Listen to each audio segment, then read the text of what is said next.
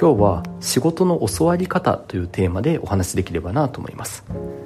よくですね教え方とかあとは自分で独学で学ぶ学習法みたいな本あるんですけど意外と教わり方教わる力についてあんまり語ってる本もないですしあと人からしっかりと教えてもらうシーンっていうのも少ないかなと思います。なので今回は私自身の体験談ベースにはなるんですけど未経験の仕事を乗り切るための教わる力というテーマでちょっとお話しできればなと思います。まず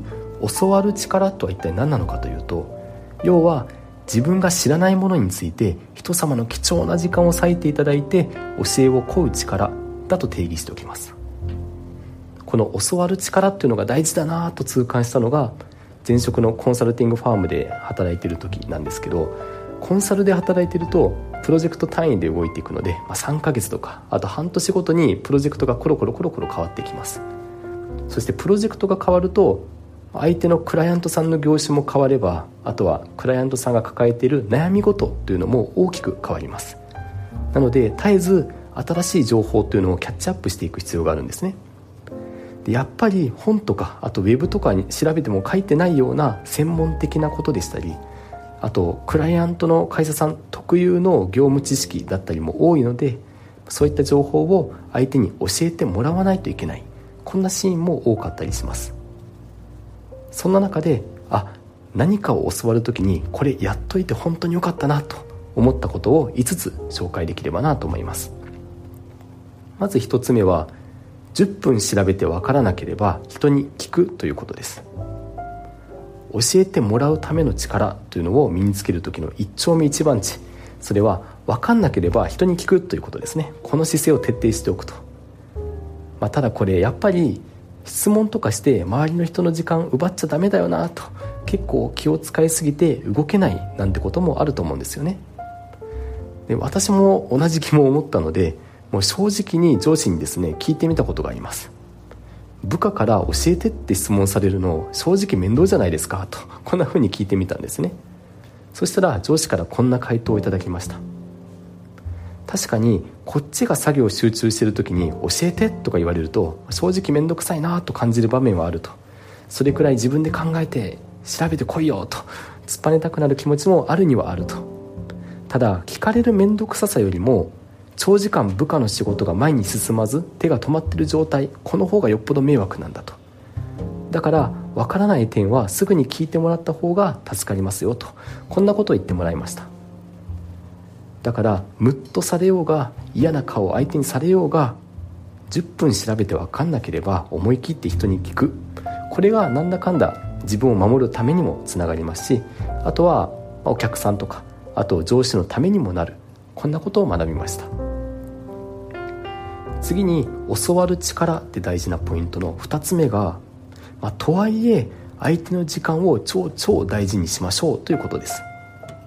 これさっきの話と少し矛盾する部分あるかもしれませんが、まあ、何でもかんでもこっちが聞きたいタイミングで聞きたいことをポンポンポンポン聞けばいいかというとそういうわけじゃなかったりしますよね。やっぱり質問するということは相手の貴重な時間を割いていただくということです。特に相手が偉い人であればあるほど1分あたりの価値っていうのは高くなります。なので教える人が教えやすいような時間を確保すること。これが教わる側の責任なんじゃないかなと思います。ただこれ意外と難しいですよね。これ聞かなきゃ分かんないなと思ったことが出てきたらまず上司の Google カレンダーを確認してと。で最低限大事な会議の前後は避けて質問する時間をスケジューラーに登録する。これだと50点なんですね。これ聞かなきゃ作業進まないなと思ってから上司のカレンダーを見る。これだと実はタイミングとしては遅いと。そうではなくて多分1週間後とか2週間後のこのタスクでこれとこれについて不明点が出てくるだろうなと。だから先回りして来週とかに質問の時間あらかじめ確保しておこうかなと。こんな風に先回りして時間を確保していく。これが教わる時間というのを確実に確保するコツかもしれません。そして教わる力の3つ目が可能な限り質問を具体化しておくということです。これも教わる側のマナーかもしれませんね。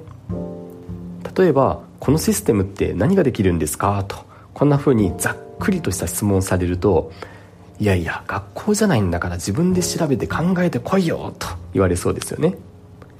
逆に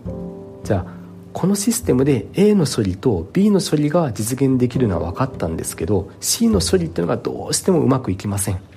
おそらくこの部分が原因かなと思うんですけど解決方法について教えてくれませんかと。こんなふうに質問されるとどうでしょうか、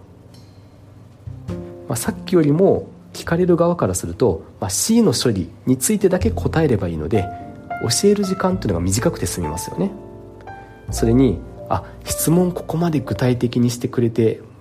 ちゃんと真剣に学ぶ意欲あるんだなとプラスの印象を持ってもらえるかもしれません。ではそうやって質問の答えというのを聞いた後に何をすればよいかということで教わる力の4つ目のポイントですね。これが自分の理解が合っているかというのをその場で確かめるということです。上司でしたり先輩に何か教えてもらった時この時はですねつまり〇〇という理解で合っていますでしょうかと自分の理解を確かめるというのも大事です。これには実は2つ意味があって1つ目は自分の言葉でちゃんと言語化すると、まあ、こうやると理解度をぐっと高められるからですね。そして2つ目の意味が自分の理解が合ってるか確認して間違ってたらその場で正してもらえる。こんなメリットもあったりします。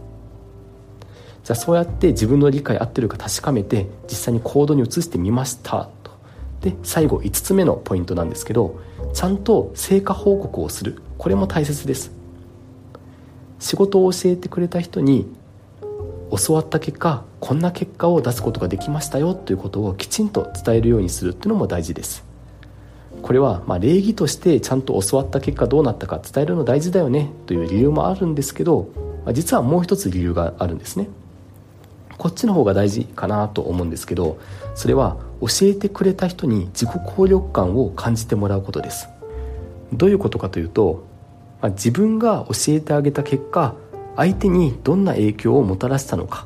これを上司とかあと先輩に実感してもらうようにきちんと成果報告をすると、まあ、そうすると教えてくれた人とかあとは先輩とかあと上司たちの心の健康にもつながったりします。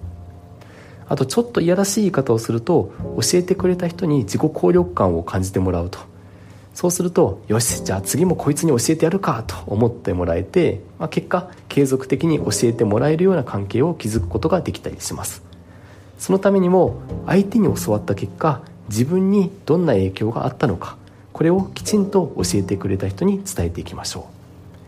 う。以上ですね。教わる力について5つのポイントをお話ししましたけど何か一つでも持ち帰るポイントがあれば嬉しく思います。今日はここまでにします。